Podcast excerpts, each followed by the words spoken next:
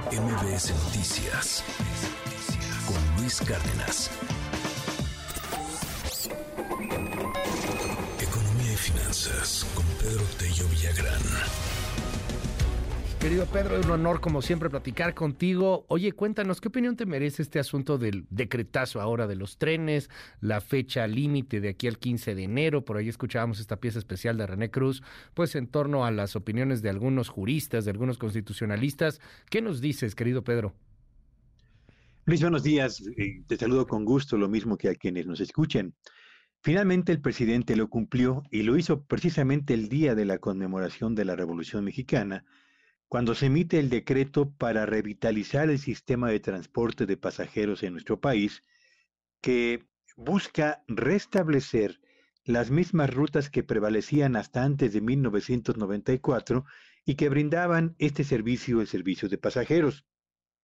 Estamos hablando, Luis Auditorio, de un proyecto que me parece que es muy interesante por lo que significa para mejorar las opciones de transporte que eh, las personas tienen, lo mismo del centro de la República que en las costas y en la zona norte, pero eh, tiene, yo diría, tres aristas que vale la pena no perder de vista. La primera y la más relevante tiene que ver con el hecho de que el tiempo que se le otorga a las empresas que actualmente disponen de la de la concesión del servicio de transporte de carga, es decir, dos meses para presentar los proyectos de inversión, de modernización, etcétera, de las siete rutas que ha, eh, han sido señaladas en el decreto, ¿es un tiempo suficiente? Yo creo que para elaborar un proyecto de factibilidad en materia de inversión, dos meses es un tiempo francamente muy pequeño, tomando en cuenta que no estamos hablando de una empresa comercial o de servicios o industrial que tendrá una sola instalación. Hablamos finalmente de infraestructura que tendrá que ser revisada, vías férreas, hablamos de estaciones que tendrán al mismo tiempo que ser rehabilitadas y hablamos al mismo tiempo de un estudio de demanda potencial para saber si las personas que eventualmente podrían utilizar el servicio de transporte de pasajeros en cada una de estas siete rutas tienen eh, o generarían un volumen de ingresos suficiente para cubrir costos de la inversión y al mismo tiempo los costos de operación que supone la eh, aplicación justamente del servicio de transporte de pasajeros.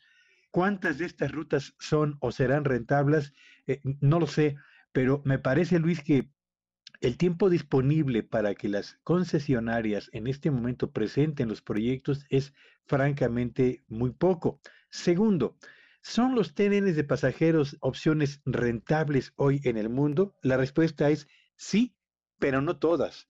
Y yo diría que el ejemplo más interesante está fundamentalmente en lo que se está haciendo en Europa por una parte y en Estados Unidos por la otra.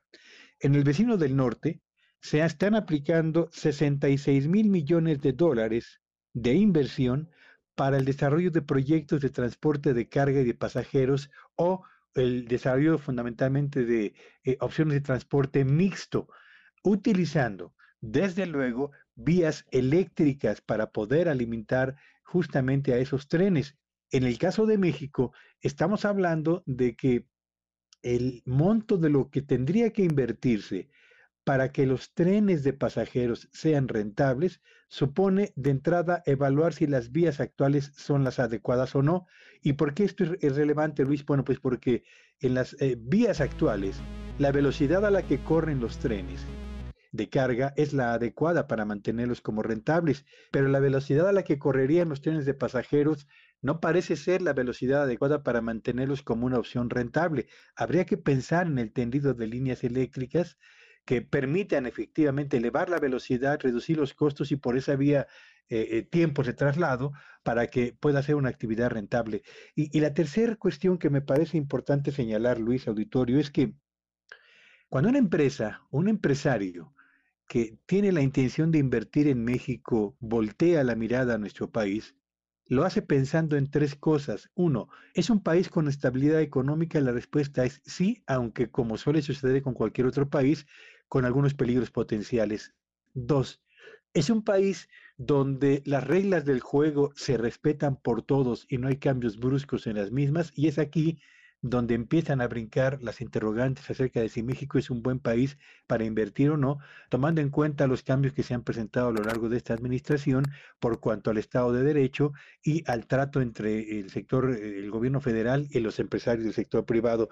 Y yo creo que decisiones que se toman así, ofreciendo muy poco tiempo a los concesionarios para presentar proyectos de inversión, y sin haber evaluado previamente si las siete rutas son potencialmente rentables o no, lo que genera son más dudas que respuestas. Y por último, Luis Auditorio, me parece que es una buena idea reactivar el servicio de tren de pasajeros en México, pero sería una mejor idea hacerlo de la mano de los expertos y no como una decisión gubernamental que parece más bien un golpe de escritorio, más que un proyecto, un conjunto de proyectos perfectamente bien evaluados, Luis.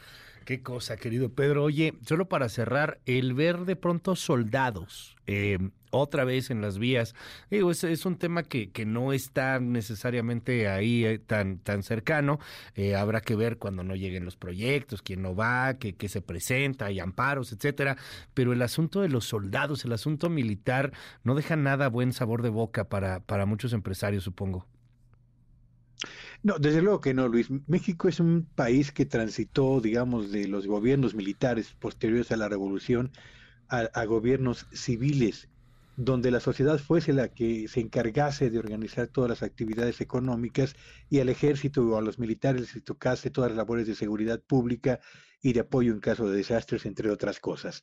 Militarizar al país, como se ha venido haciendo a lo largo de los últimos años, tampoco es una buena señal, uno, ni para los inversionistas, ni dos para buena parte de la sociedad, que sabemos que la Constitución fija perfectamente las fronteras entre lo que es el trabajo que corresponde a los civiles y la labor que le compete a los militares. Yo creo que proyectos, encargar proyectos a los militares que no necesariamente son rentables, no solamente va expandiendo las áreas de participación de, esta, de las Fuerzas Armadas en sectores donde no les compete, sino que además van creando, yo diría, un ambiente que parece poco propicio para el fortalecimiento de la democracia en una sociedad enteramente civil y que decidió justamente pasar de las armas a la civilidad, Luis. Gracias, querido Pedro. Te mando un gran abrazo, como siempre, y te seguimos en tu red.